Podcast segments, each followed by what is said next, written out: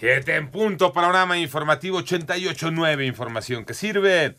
Yo soy Alejandro Villalbazo en el Twitter, arroba Villalbazo13. Es lunes 23 de mayo, Iñaki Manero. Vámonos con el panorama.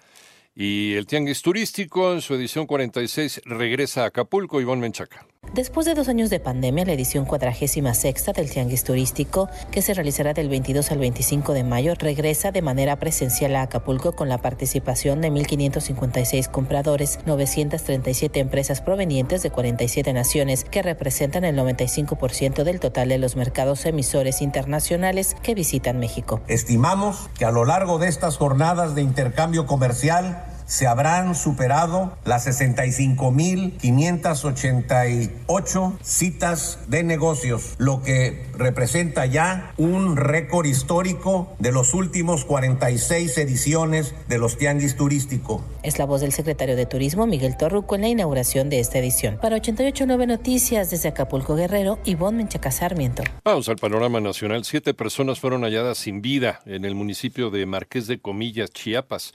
Las víctimas presentaban eh, indicios de tortura, varios impactos de bala y entre los eh, asesinados se encuentra un menor de 14 años. Fue liberada Juanita Alonso, una migrante indígena guatemalteca, quien permaneció presa durante siete años en Tamaulipas, acusada de secuestro, luego de que fuera arrestada en un domicilio en el que era sometida a trabajos forzados y que hasta apenas hace unos días no había recibido sentencia por su caso.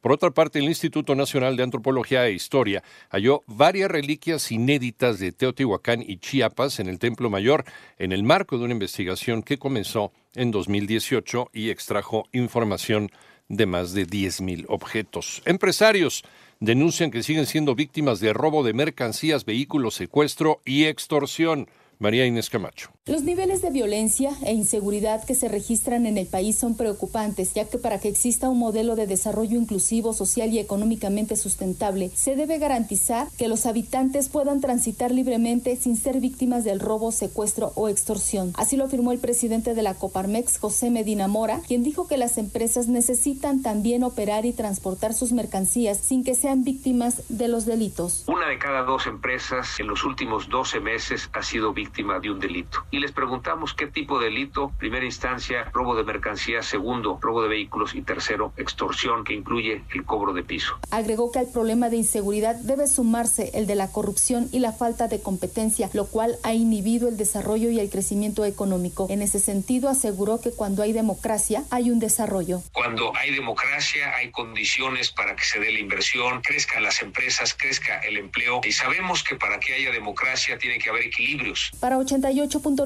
Noticias, María Inés Camacho Romero. En el panorama internacional, hoy lunes la Organización de las Naciones Unidas informó que la invasión rusa a Ucrania provocó que la cifra de personas desplazadas de manera forzosa haya superado por primera vez los 100 millones en todo el mundo. Por otra parte, en Argentina, el Ministerio de Salud reportó el primer caso sospechoso de viruela del mono en un hombre de Buenos Aires que recientemente estuvo en España y que ya presenta síntomas compatibles con esta enfermedad.